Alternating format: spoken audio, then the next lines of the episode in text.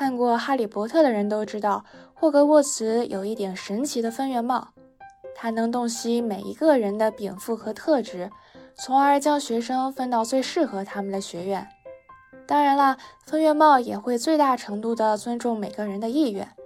比如，虽然哈利更适合斯莱特林，但斯莱特林并非哈利的心之所向，于是分院帽还是把他分到了格兰芬多，这才有了接下来的故事。如果我们在为选专业、选行业、选公司感到迷茫无助时，也有这样一顶魔法帽，或者像魔法帽一样有权威、有经验、有智慧的人为我们指明方向，那该多好呀！其实，职业咨询师就可以扮演这样一个角色。今天的嘉宾 Jason 是一位有着十年经验的高校职业咨询师。他分别在美国加州大学洛杉矶分校、洛耶拉玛丽蒙特大学，还有南加州大学任职。而他自己的咨询生涯也是从他本科的一次职业咨询开始的。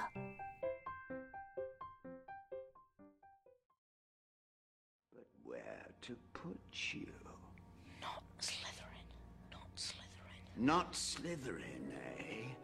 Are you sure? You could be great, you know. It's all here in your head. And Slytherin will help you on the way to greatness. There's no doubt about that. No? Well, if you're sure, better be Gryffindor! Ever since the Hogwarts Sorting Hat wisely placed Harry Potter into Gryffindor, we've all dream of a magic hat that can point us to the right career path. The popular MBTI test sounds like one close thing, but if you like something more interactive, you'd better meet a career counselor. Not only have they seen so many applicants with similar traits and interests, but they also maintain close connections with employers you might be interested in. Whoever you talk to, career exploration is always about reflecting on yourself. It's the power of introspection that drives insights and fuels motivation to make a move. As Dumbledore puts it, it is our choices that show what we truly are, far more than our abilities. In this episode, you will hear from a career counselor with 10 year experience, and he will share how he chose and built his own career. Today, I'm with Jason we met at the UCLA Career Center, and I was a peer counselor in my sophomore year, and Jason was a real career counselor. Yeah, I would say the career center was definitely like a great help for me personally. I think many skills I learned from the job searching process also applicable to us no matter what stage we are in our career uh, like how we present ourselves and how we reach out to more people.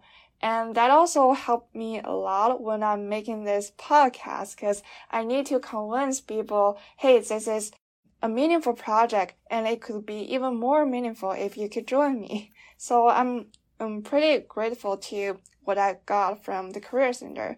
And I, I didn't know that the Career Center has such great resources until I work there.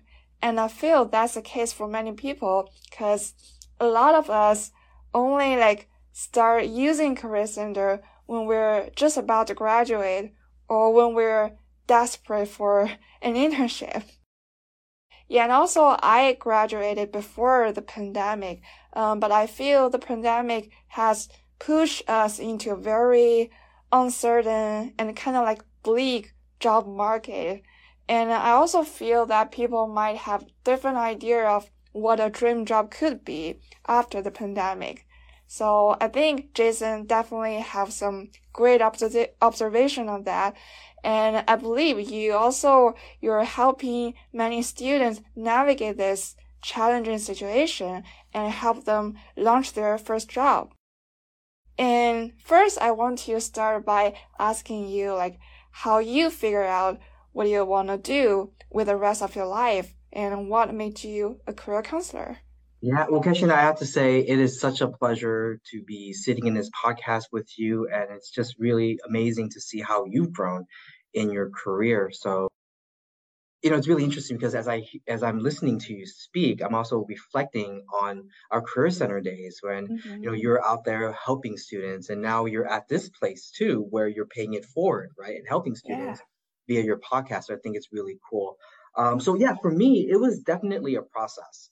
Uh, growing up and being first gen, uh, you know, parents, immigrants, I've always had this impression, which was also instilled within me by my parents, that as long as I go to school, I do well in my classes, then I'll go to college, and then I'll apply for a job, and then the job will come easily to me, and I will be super successful, eventually earning money, being able to buy a house, and all of that, right? And so at that time, right, uh, you know, what constitutes as a good job for me was to work in the office. I had no idea, you know, doing what, but that was my impression growing up. And so when I entered college, I quickly realized that there was so much more to this career stuff. Uh, it's not just getting good grades. And, and thankfully, I had a few mentors who were able to guide me. And I just want to take this opportunity to shout out to Arlene Denman, who was instrumental in helping me get my very first internship in human human resources. But despite that, right, despite having an internship under my belt, extracurricular activities, I still felt completely lost. And I didn't realize that there was such a thing as a career center until my very last year or the summer before my last year of college. I remember going to my academic advisor, sociology, and I was pouring my heart out. So worried. I have one more year left. What should I do for my career? And I remember my academic advisor being so patient with me and listening and, and asking me thoughtful questions. And I think at the end, she was like, Jason, I think you need to go to Career Center. And I was like, really? There's such a thing? There's a career center? There's career advisors, right? And so you know, based on that, right, like, so the next year, right, was really spent on extensive career development where I met with my career advisor, you know, on a regular basis. And it left a really strong impression within me. I think, you know, my one year of experience uh, gave me the confidence to tackle all of this adulting stuff. So mm-hmm. the first part of my professional life was actually in human resources because I had an internship in HR, right? Um, and so I was exposed to it early and I thought it was worth exploring even further. Um, through my informational interviews, I've been luckily told that sometimes a first job is just that it's your first job. People pivot all the time. So why not take this as an opportunity to learn and grow? So I had two jobs uh, in HR, and I quickly realized that it wasn't a fit for me. Um, so which was tough because I went through college, right, graduate from college, and you know worked in human resources. Um, but then I quickly realized that wasn't for me. So what should I do, right? So I had to take a couple of steps back, and I had to reflect. I had to ask myself, what were aspects of this particular job, human resources, that I enjoyed, right? I really enjoyed the one-on-one component where I got to meet with employers, employees, right, advising them right? I enjoyed speaking in large crowds. I actually enjoyed going to career fairs and meeting prospective employees. And I actually find critiquing the resume to be super cool. Mm-hmm. And so I think back, hey, there's actually something called a career center, right? When I was at, at, at UCLA. And so, uh, you know, had informational interviews, really interested, started looking for jobs, internships, but realized that in order for me to get an internship, a job, I need a master's degree. And at the time, it wasn't something that I was looking for, right? But through introspection, through informational interviews, I realized that working in higher education, counseling, career advising is something that I truly want. And so I bit the bullet and I applied. And I applied to only one program, which was LMU's counseling program, and I got in. Mm-hmm. And it was great because through my program, I was able to get the theoretical framework and also I was able to network. Um, and it was actually through uh, my time at LMU where I was able to intern at the UCLA Career Center, which offered me my very first uh, job, you know, after I graduated from LMU. Um, mm-hmm. And so, you know, there's so much that I love about working in career services. Uh, first and foremost, it's the students, um, because I still remember what it's like to be in their positions, right? So I see every day as an opportunity to give back by teaching and mentoring the next generation, so to speak. It's also fun meeting practically new people every single day, right? And to learn about their life stories and their hopes and their aspirations. And for me to be able to play a part in that, I think is a truly tremendous honor and privilege that I don't take lightly. Uh, mm-hmm. another component what I like about you know career services is you know I learn something new every day, whether it's be from my colleagues, employers, or students. Like every day is is different, and I learn. Mm-hmm. So, right, and and that's it's really good because it stimulates you know that intellectual curiosity and for me uh, and not a lot of people might agree with this but i personally find it to be super fun is the opportunity to present uh, to large groups of, mm. of students uh, professionals there is a performative component to it that i find very fulfilling and it's the best feeling in the world when you know your audience is engaged they ask questions and they laugh at your jokes mm-hmm. even if they laugh at you it's just it's just, it's just a really cool feeling. So I hope I answer your question, mm-hmm. but uh, that's that's the gist of it. Yeah, it's so great to hear that you find what you like to do and also what you're good at. You definitely feel like being young when working with young people because I I can see like you're exactly the same as as you were like many years ago, but you're like more confident about what you do. Yeah, and uh, you know, you haven't aged as well. So it's forever young, forever young. Mm-hmm. So yeah, I think uh, when we think of the career services at Career Center, we usually think of those like one-on-one appointment or things like that. But you also mentioned there's like uh, a public speaking part in that job, uh, like uh, holding a large workshop or organizing like a big career fair.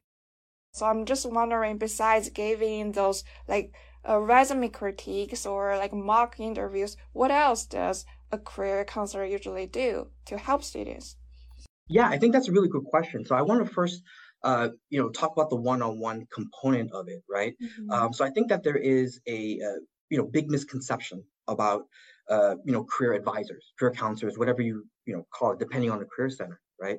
Um, you know, that you only see a career counselor for resume, right? But as you mentioned, right, there's also other things too that we can assist our students, and it's not just resume, right? Mock interviews, networking, informational interviews, salary negotiation, job and internship search strategies, right? So these are all examples of topics that we can talk about, right? So I would say that, you know, we're not here just to critique resumes. There are also other usage as well. And there's also this misconception that I need to already know what I want to do with my life, right? In order, then I'll be ready to see Jason or any other career advisor. But that's not true, right? I actually encourage students to see their career service professionals sooner rather than later, right? Because the sooner you start, right, the sooner you'll be able to come up with a strategy, right? And you can also have all of your questions answered right? All these misconceptions, right? Um, answered. So uh, I just wanted to take time to address that. So as you mentioned, right, uh, I presented multiple workshops, presentations, which is, as I mentioned, an aspect that I really enjoy. Uh, that performative aspect, you know, uh, how to look for jobs, internship search, how to prepare for interviews. So those are just some of the more common topics, uh, but also working with employers at, as well. So this really depends on the, the structure of the career center because there are certain career centers where career advisors do mostly that, right? It's just career advising, right? Um, mm-hmm. and less interface with employers. So I've been really fortunate to have roles where I've had to interface with employers uh, you know, working with them various uh, in various capacities, right? So whether it's connecting with employers to populate a panel or to attend a career fair, or actually working with them to, uh, you know, come up with a recruiting strategy, right? So that they can recruit top talent within my university, right? So it's really interesting, uh, you know, to be able to be an advisor to my students, but then also to be a consultant to employers. And then there's also, you know, opportunities to work with data, right? So it's like tracking student engagement, workshop attendance, uh, mm-hmm. advising sessions, survey feedback. So I found this aspect to be very fascinating. I don't mm-hmm. consider myself to be a hardcore stats person in any way, shape, or form, mm-hmm. but when I get into it, I really get into it um, because it's it's it's really cool, right? To look at the trends and be able to uh, you know find you know like like to find trends and be able to come up with a story, right? Which explains you know just engagement levels. So I think that's really really fascinating. Um, and there's also a component where we develop relationships, right? Not just with employers, but with various academic departments. Uh, so there have been numerous opportunities where I actually get to teach uh, classes. You know, working at Marshall USC, I actually taught an internship course, uh, BUAD 495. So it's for students who have secured internships. Um, they earn one unit, and there's various modules for them to take uh, throughout the semester. Mm-hmm. So yeah, it's it's very it, it's varied. Um, so that's just you know an insight into just some of the things that I've experienced as a career services professional. Wonderful. Um, yeah, it seems there's so many aspects about this job. So you're not only like a, a advisor, but also uh, a public speaker, a data scientist. Yeah, that that's pretty cool. you know, that's really cool because I never thought of myself as as you know a data scientist, but I guess there are certain components to it. Uh-huh. Right? Yeah, yeah, yeah. Yeah. Absolutely. So you first work at UCLA, and I know uh, after that you went to LMU, and I just realized that's where you graduated. So I kind of like see one reason why you go there. Uh, and right now you're at USC. So yeah, I'm just wondering what drew you to different schools, and are there like any differences working at these different places? Yeah. So as I eh, reflect on you know the moves that I've made. Um, I think the one commonality uh, was it's a matter of trying something new, right? Uh, trying something different. So when I uh, was transitioning from UCLA, I really wanted to try the academic side of things because that was, you know, an area that I didn't have much exposure to, right? And I felt that if I want to be a more well-rounded uh, you know higher education professional you know this is the opportunity to try something different right? And so i'm very thankful for my experience um, but then it was also at that time when i was at lmu where i realized that career is wow you know something that i you know that really resonates with me right? That I find a lot of joy and passion because in my discussions with students, my interactions with students, it will most likely gravitate towards like, hey, so what are you doing, you know, for your career? You know, like uh, how's how's how's recruiting going, right?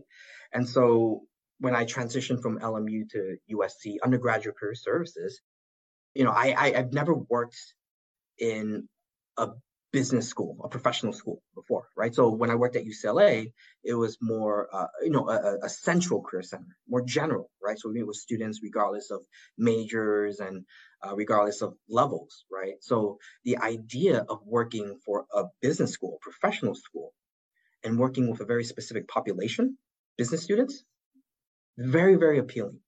And so I saw it as another opportunity right? To enhance my skills and, and learn something new. And uh, I'm really glad that I took the leap because I have learned so much uh, from my experiences so far.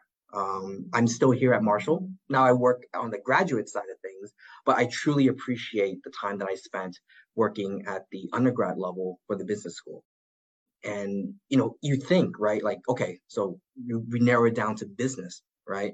But within business, there are so many industries and so many different types of professions you know? I mean it's not just accounting banking right? Um, and consulting right? There's leadership development programs right? There are rotational programs. There's also risk management right? So it's definitely enough right to keep me uh, you know fascinated and, and, and just excited. Awesome. Yeah yeah, yeah so now you know that i'm working um, you know for the graduate career services uh, i'm the liaison to our masters in global supply chain um, mm. students right? Students who are in the global supply chain um, program. And so that is another area that I get to learn. Um, not to say that I meet only with the global supply chain students, but I serve as a liaison. So I, mm-hmm. you know, mm-hmm. communicate with the students in the office very closely. So it's it's it's cool stuff. Yeah.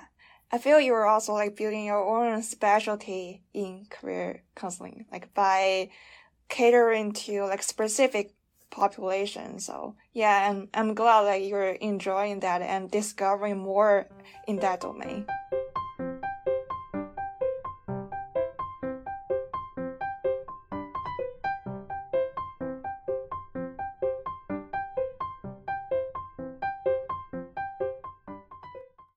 And also, I, I noticed like many people uh, nowadays they're starting to use personality tests to figure out their type and discover the right career for that type.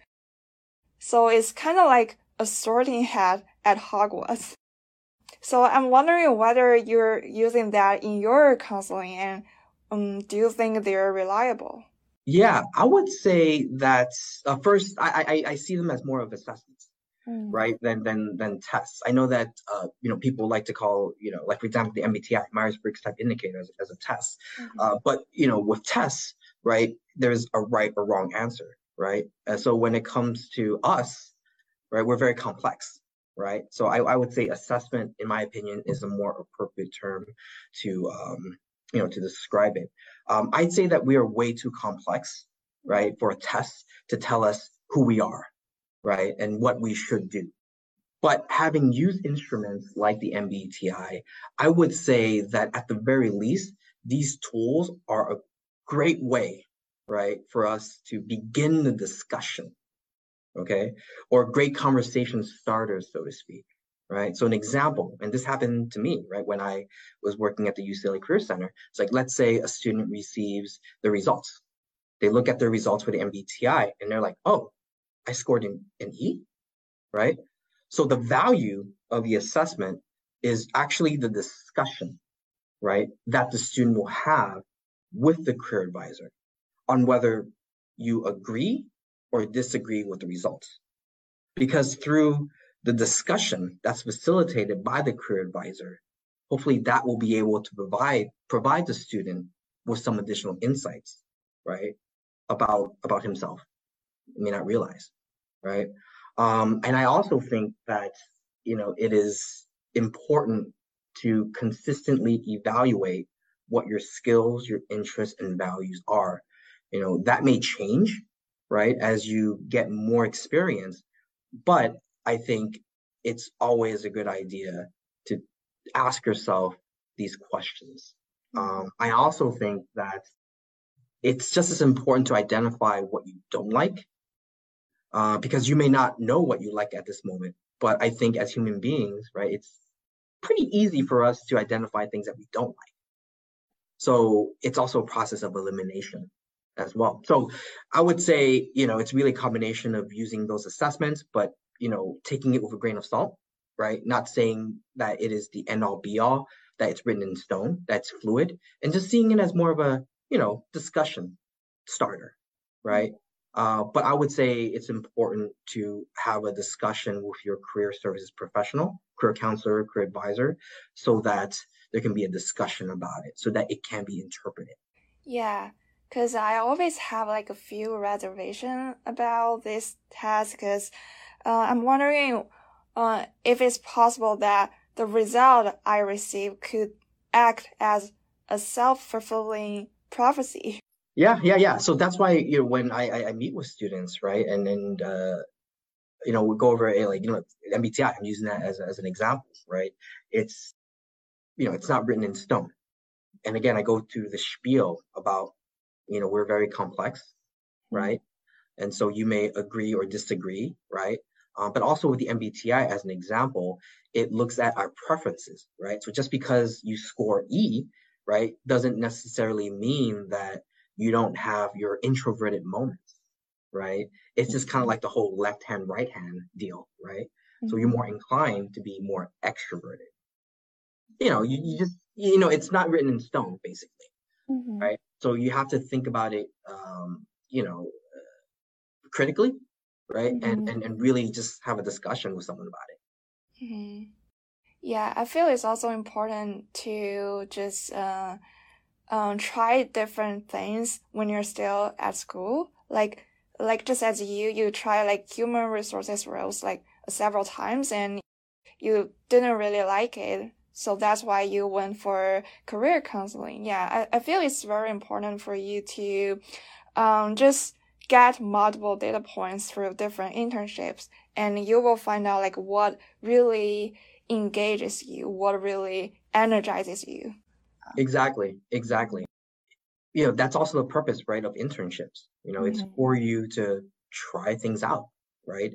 Uh, it may end up, you may end up loving it and continue to, you know, pursue it even further, or you may end up hating it, right? But I think at the end of the day, right, I feel it's a win-win situation because you have the experience, right? And these experiences can be translated to something else.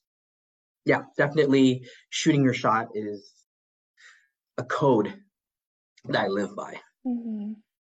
trying things out.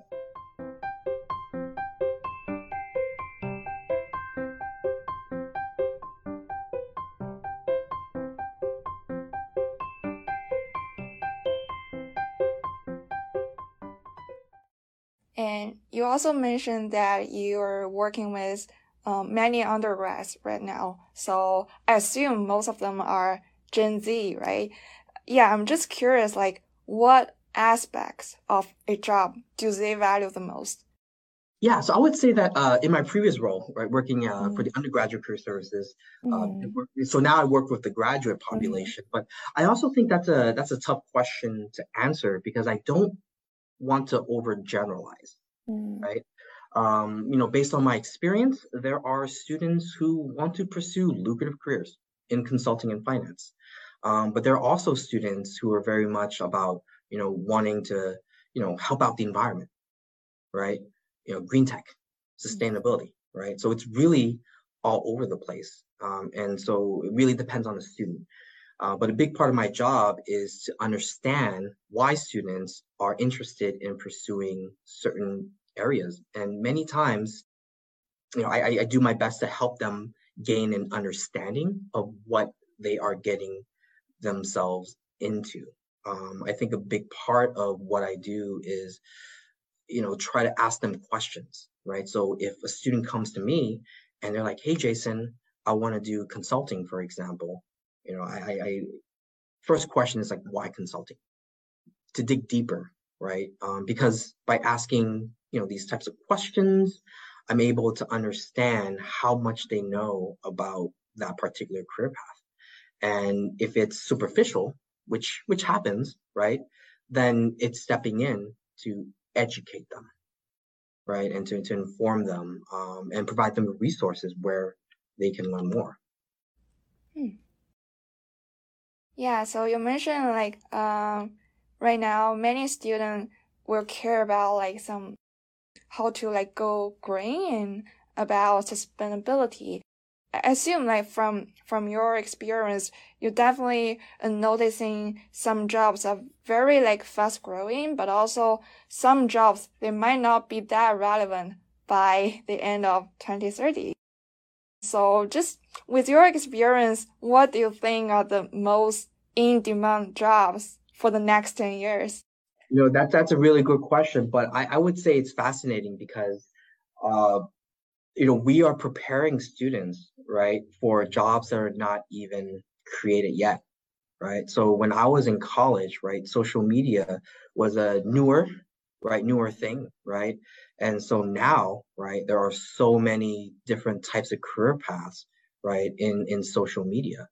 So I think my advice for students, right, is to, you know, be active, be involved by taking advantage of the alumni network. I think it's so important to put yourself out there and have informational interviews because I think that is the best way for you to stay on top of the trends. Um, and I think if you're coming from a place of just wanting to learn, right, from my experience, alums are more inclined to meet with you and provide you with insight, right? So I think for all of your listeners who want to know about like the next best thing, mm-hmm. I think informational interviews are definitely the way to go. Mm-hmm. Yeah, and my other question is, um, how do you think the pandemic is impacting the job prospects and the future plans for students? Yeah, I would say, you know, just based on my, my personal experience, right? All the things that are going on right now with COVID, you know, the war, global supply chain issues, um, I think it really forces, well, from my experience, my students to take their career development seriously for the most part. In what I do, I always encourage students to consistently assess what their interests, values, and skills are, right? So I think that it is very important, right, for students to have this level of honesty with themselves, right?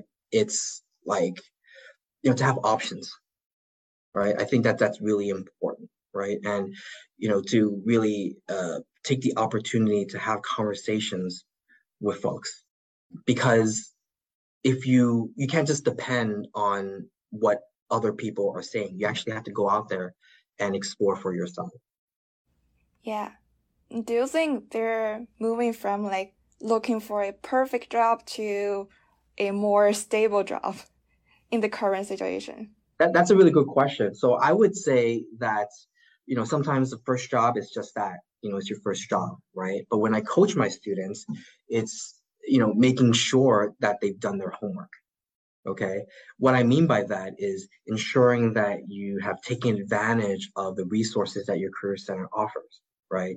To really learn about the basics of the industry, right? That you've taken the time to have conversations with employers and professionals, right? And so based on that, then you can make an informed decision. And even if it doesn't work out, right, you can always pivot, right? So the most important thing is not necessarily finding that dream job, right?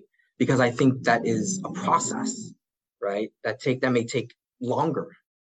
Um, it's maybe first identifying what you're interested in and trying it out, mm-hmm. right? Because you know when people think like, oh, I have to find my dream job, I have to find what I'm passionate about. I think there's so much weight attached to it, right?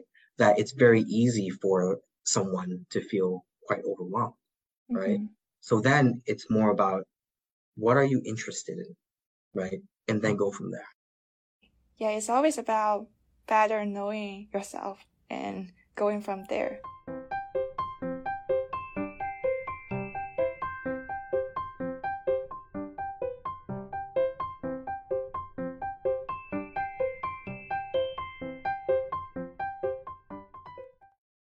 Yeah, so I have, I have one last question. So, if you were not a career counselor, what kind of career would you pursue and why? Oh, man, I would say I would probably be like an actor mm. uh, or, or work in the entertainment industry. I feel, ah. I feel, I feel. I think, you know, one of my regrets was not joining like the drama club, like when mm. I was in high mm-hmm. school. I think that would have been really cool, really awesome, mm. being able to perform in front of folks. So I think maybe something in entertainment. I see. Yeah. Yeah. Or, you know, working for the Lakers. And USC is not that far from Hollywood, right? well, you know, I still able to get, you know, some of my uh, you know, entertainment like performing fixed through my presentation. So that's that's pretty cool. But mm-hmm. yeah, if not career advising, yeah, maybe something in entertainment. Mm-hmm. Maybe. Maybe. Awesome. Hope we can see you one day on screen. Yeah, for sure. Hey, thank you for listening. If you like our episodes, subscribe to Dedicated on Apple Podcasts, Spotify, or wherever you're listening right now. If you want to follow us on socials, you can find us at Dedicated FM on Twitter and Instagram. If you want to contact us, our email is dedicatedfm2022 at gmail.com. I hope you enjoy.